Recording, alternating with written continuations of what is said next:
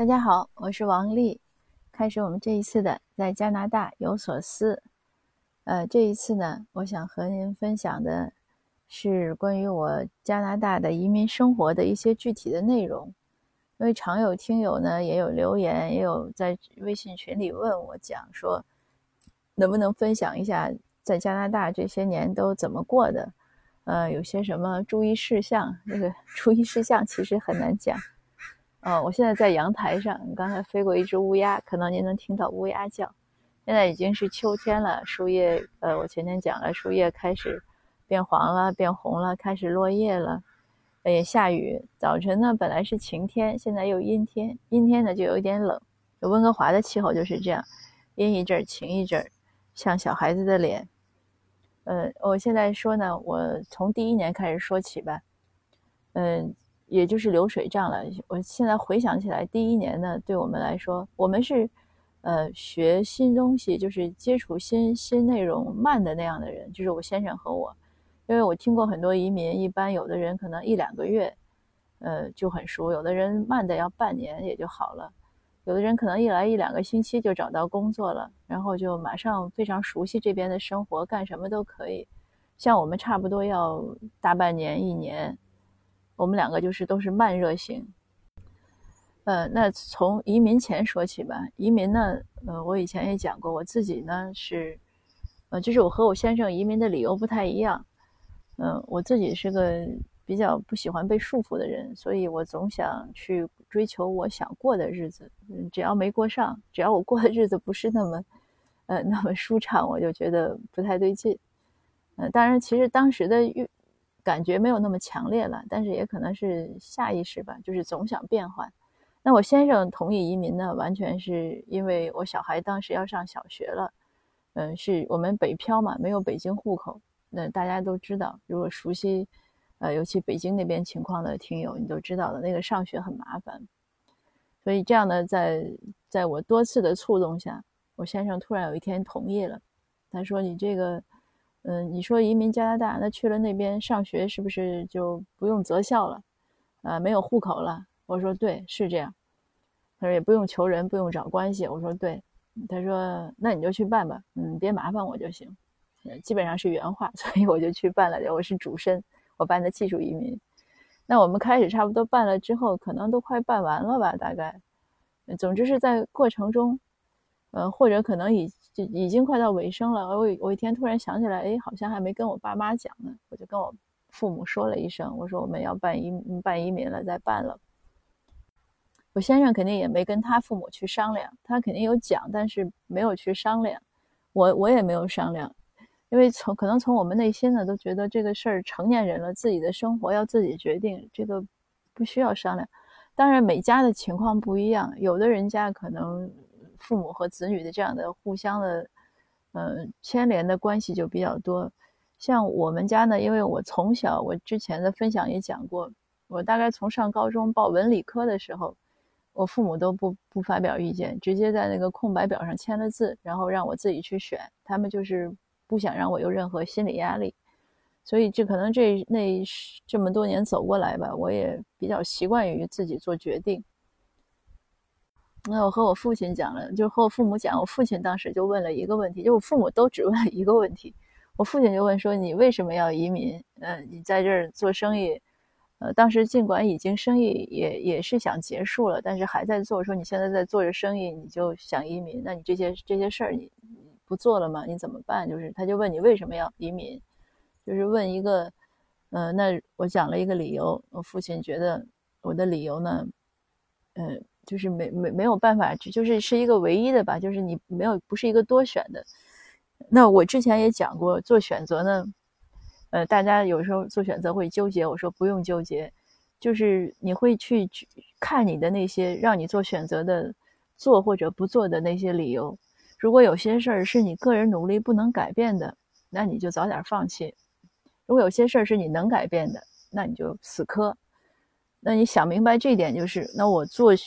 移民的理由呢，是我就是我如果不移民，我没有办法解决的难题，比如说像户口呀、像读书这个问题。那我父亲可能觉得这个也是个，就是也非常非常合理吧，所以他没再说什么。当然，我的理由他就更支持了，就是他觉得没办法，这个事情没办法，就是如果我不移民，这个事情没办法调和，所以我父亲就没说什么。那我妈妈呢？相对来说现实一点。我妈也就问了一个问题，我妈说：“ 你们出国以后靠什么为生啊？”说实话呢，在我妈问我之前呢，我还真没想过。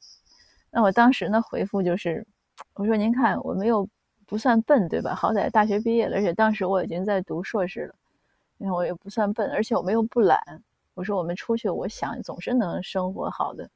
呃，我们确实不懒。你笨不笨吧，倒不好讲，因为每个人呢，就是是山外有山，人外有人，天外有天。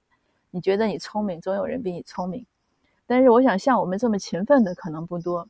我们我和我先生大学毕业之后工作，很快就开始，呃，做生意。那我们一直都是一一周七天工作制，每天都是十多个小时，什么九九六那个对我们来说都不是个问题。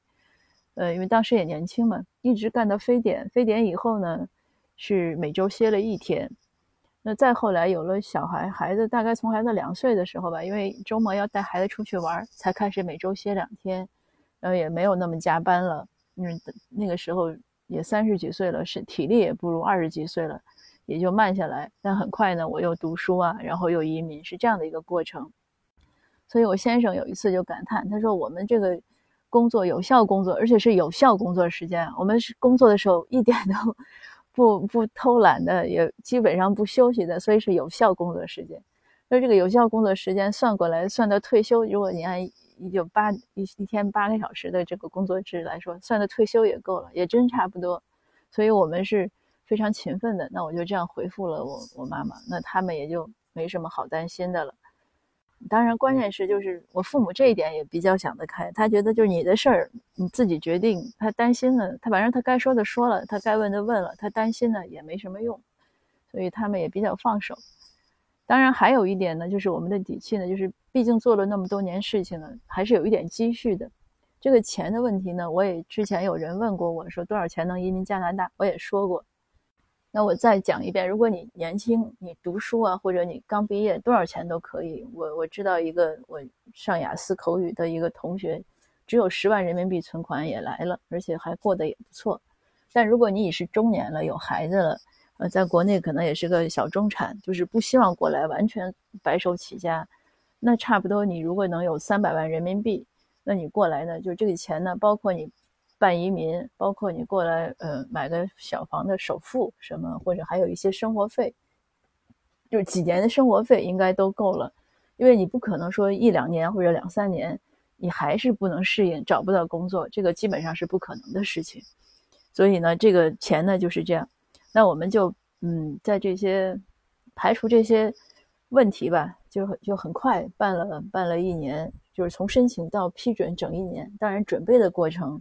还是要一点时间，而且我确实也很勤奋的准备我复习雅思，因为当时如果呃投资移民呢要呃可能两百多万吧，那我就在算，可能要一两百万。那技术移民的申请费大概就一嗯一万两万人民币，非常便宜，那个时候就比现在啊就是很低了。所以我在算，我如果好好学几个月英语呢，那我就能相当于我赚了那一两百万，那我当然要很勤奋了。所以时间呢，就是这个世界是公平的，钱也是花时间、花精力赚来的。嗯，大家一定要把这个道理想明白。就你不付出呢，是怎么都不会有收获。那这样我们就来了加拿大啊，好像今天可能连第一年也讲不完，变成了讲前传。呃，那来了加拿大之后呢，来的时候呢，我还是在读博士。嗯，我先生呢，因为他英语很差，他英语基本上就是。他这边测了就是一级，一级是什么？就认识字母表就是一级，所以我们两个都有一个，呃，他要学英语，那我呢还要有一个学车的过程。当然他过来驾照呢也要换一下，但是他考得很快，嗯，因为他原来国内就是经常开车。我虽然是从九八年拿了驾照，可是就开了三千公里，后来就放下了。所以再来呢，基本上就是比从零学习好一点，也学了几个月，就陆陆续续吧。所以我拿到驾照差不多九月份、十月了，那就大半年过去了。我们一月份来的嘛，所以整个第一年呢，基本上都是在各种学习，呃，也包括什么怎么去邮局啊，还有什么怎么交水电煤气费啊，嗯，怎么寄东西啊，什么还有去哪儿买东西，就我们学的很慢，因为有的我知道很多朋友，我们认识一些人，他每天开车出去逛，所以他对这个社会熟悉的很快。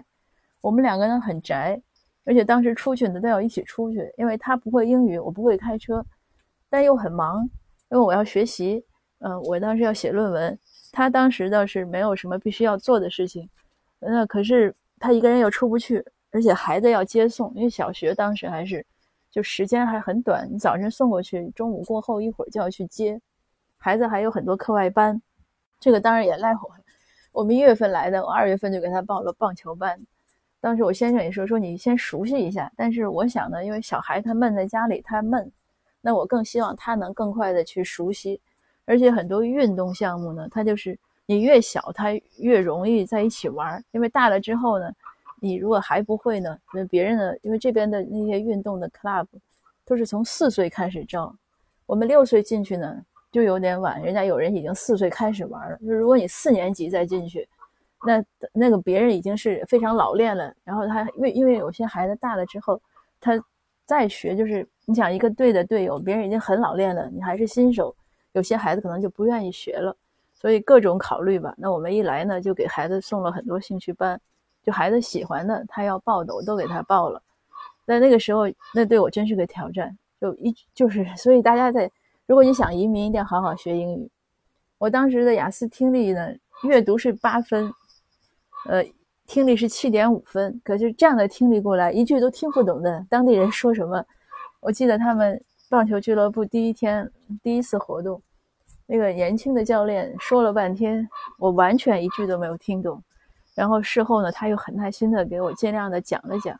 就加拿大这边的人呢，他很多人很有耐心，所以你不会呢，你可以问。而我当时呢，我口语还虽然我口语虽然测试是六分。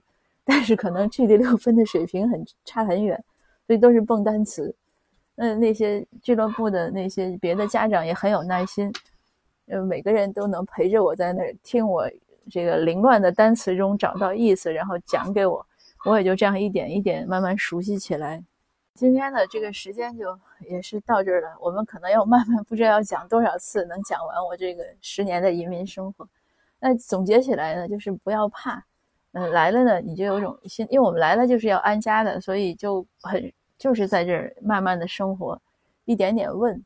嗯，你只要敢问，总有人告诉你。有的人呢可能比较冷漠，但是更多的人呢是很热情的。他当然了，有些答案可能也不一定是完全准确的，但是你多听嘛。后来呢，很快有个邻居就说：“他说你不用老问人，他说你 Google 一下就行。”哎，我才发现这个 Google 很好用。那你在海外呢，你就凡事多 Google；你在国内呢，你就凡事多百度。就这样个这样一点一点，因为谁也不是，嗯，这个其实生活中也没有什么胜败，你就是一点点做就好了。但是信心很重要，这个要要多说两句。呃，我去年呃和鲍道平先生一起写他的回忆录《成功的背后》的时候呢，呃，他就有一句话很打动我，他说他总对自己很有信心。他认为他比百分之五十的人都聪明，所以呢，如果这个世界上真的发生了灾荒，他肯定不是第一个被饿死的。但这是一种信心。那其实我在想呢，我们出国前呢，我对自己也是信心。我说我自己不笨又不懒，对吧？呃，每个人呢都应该对自己有信心，因为每个人都有自己的长处。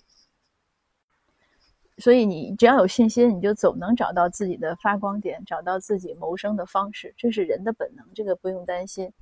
呃，那我最后再插播两个这个一些小小消息吧，就是我们那本《成功的背后》呢，嗯，这两天主播说它做成了限时免费，所以如果您还没听过呢，您就抓紧去下载一下。呃，我会把那个海报呢推在我的微信群里，呃，或者您直接在喜马拉雅搜也能搜到。那如果您想加入群呢，您加我的那个心泥酱，我会写在我的这个节目介绍中。那今天呢，就先说这么多，我后面陆续再把这两年的这些生活的一些，呃，所谓的亮点吧，或者我认为有必要和您分享的，都会讲给您。我们今天就到这儿，谢谢，下次见。